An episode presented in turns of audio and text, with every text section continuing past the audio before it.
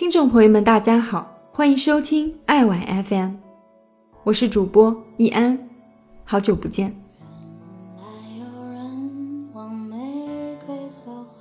转眼间已经是秋天了，听着窗外风吹梧桐叶的沙沙声，脑海中便不自觉浮现出往昔岁月的点滴画面。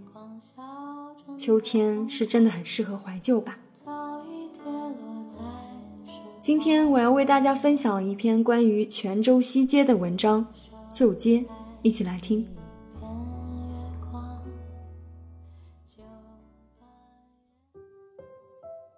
西街破旧，低矮的古厝，缺块的石阶，店前的木门虽被漆上涂料，依旧难掩腐蚀的黑迹。坦白说，作为重点文物街区。西街没有一点历史古迹的高贵感，随处可见的电线杆经不住海风的游荡，歪歪斜斜的插在柏油路边坑洼的石砖里。杂乱的电线耷拉在灰白的杆上，一根根缠绕在一起，路过的行人都担心它随时会砸下来。红砖搭建的墙壁已经有无数的裂纹，更别提盖在房顶的瓦片了。东缺一块，西缺一角，还有被风吹起的瓦片盖在眼角，晃晃悠悠的，跟踩着钢丝一样。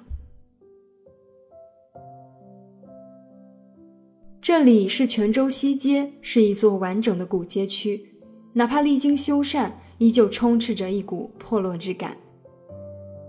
难以想象。这样残衰的街道，曾经也是繁荣的香榭丽舍大街。西街的历史是耀眼的，宋元时期的泉州拥有东方最璀璨的骄傲。雅各笔下的光明之城，马可波罗眼中的东方第一大港，都在诉说着这片中原人认知里偏僻穷酸的山区有过怎样的辉煌。时至北宋，西北路上丝绸之路淤塞；南宋迁都临安，泉州这片进击之地，借着近水楼台趁势而起，迅速走在当时国际贸易的最前端。长海生中万国商，各国的商船络绎不绝地驶入泉州港，肤色各异的世界商人，在鼎沸的人生中奔走于密密麻麻的经销网点。这样繁荣的潮流里，西街也该是当时的不夜之市吧。稠密的灯火映亮了海腥味的夜，车水马龙的集市传来不眠不休的叫卖，应酬的歌舞酒宴在一幢幢房屋里轮番上演。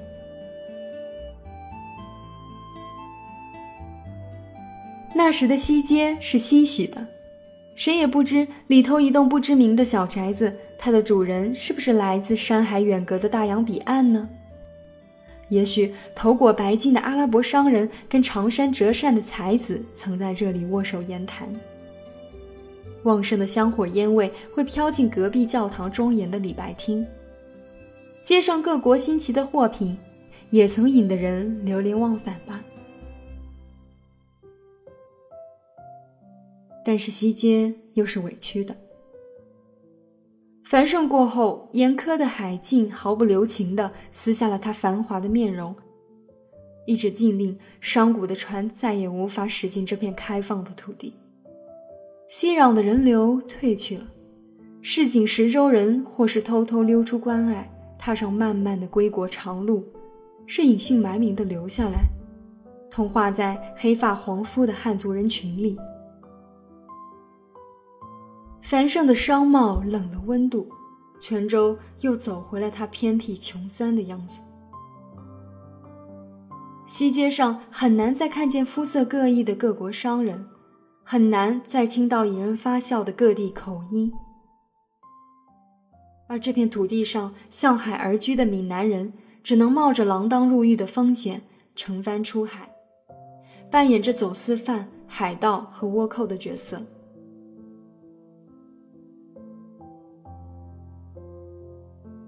他们南下东南亚，或是北上韩国、日本，在阴晴不定的太平洋中做着没有国家的商人。也许在他们漂泊于海上风浪时，西街的古厝里只留父母妻儿在翘首以盼。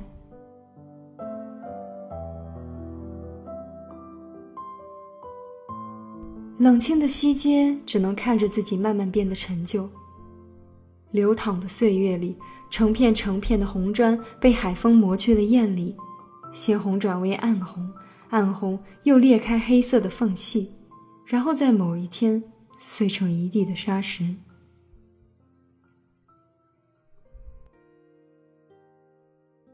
时间和命运是往复的，几百年过去，文艺复古的潮流之下。旅游业的风刮遍了全国各地大大小小的古城，先进的设计和装修工艺争先着为日渐破落的古城镀上新的古貌。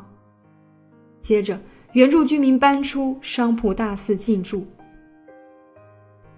古色古香的建筑里无独有偶，都是奶茶店与咖啡厅。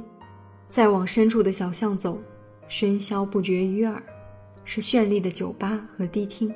而金榜提着特色小吃的门店，也被本地人吐槽着说一点儿都不地道。这时，西街又庆幸自己这破破烂烂的样子了，街上少有的白墙被油烟熏得黑一块白一块，街道两旁的木门吱呀吱呀的推开，自家灶台刚出炉的肉粽冒着腾腾热气，被摆在门前简陋的摊位上。兜售小物件的商铺竟然还存着世纪初的小玩具，更在门口放着一台老式的收音机，会有台湾电影中青春的讯息。各地的游客挤在不甚宽阔的主街道上，那门庭若市的样子，真叫人担心会不会把两侧的老房子撞塌了。坐在门口叫卖的叔叔阿姨操着地道的闽南话，也不管游客听不听得懂。在那卖力的大肆推销，朝巷子里逛逛，一不小心就闯进别人家的院子，看门狗警惕的眼睛一刻不停地瞪着你。也有人坐在门口忙着给活鱼开膛剥肚，那是今天刚从海里捕捞上来的，或是卖力地撬着海蛎壳。红色的门帘和灯笼挂在旧式的院门前。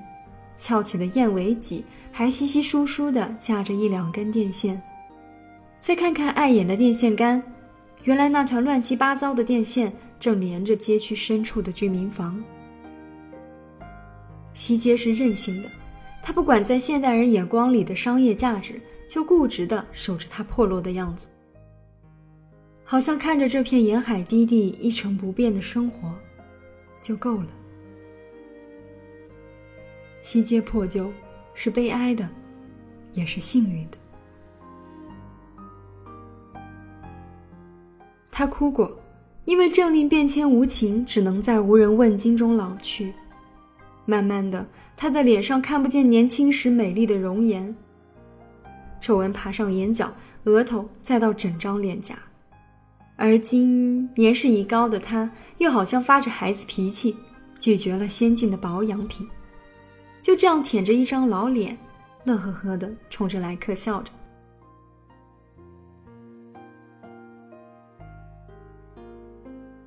他是不好看，但是那张老脸上单纯的笑，却那么令人感动。